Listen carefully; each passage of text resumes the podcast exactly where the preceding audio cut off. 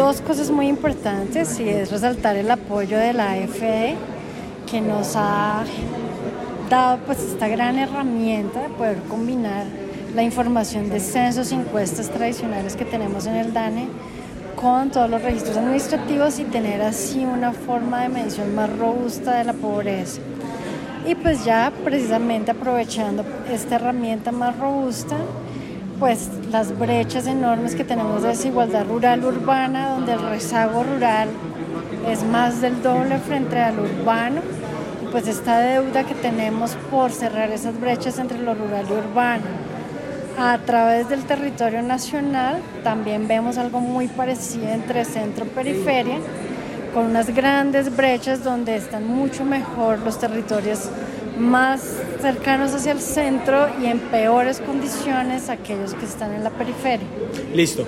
Y si tuviéramos que decir, Colombia es el más, o sea, la mayor inequidad de Colombia o el, el, sector más desigual, ¿cuál es ese sector? El de mayor desigualdad. Esa es una pregunta muy difícil porque precisamente la pobreza y por eso se ha creado este índice multidimensional de pobreza. Entonces, eh, si recordamos los componentes, son cinco componentes. Que pesan igual.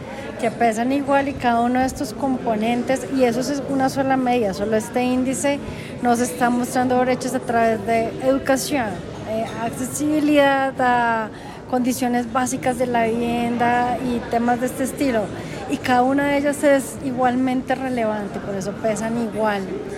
Por eso eh, las inequidades que encontramos a través de los componentes del índice, todas muestran la misma tendencia, que es esa brecha rural-urbana tan amplia que hay y mejores condiciones más hacia el centro, peores condiciones más hacia la periferia del país.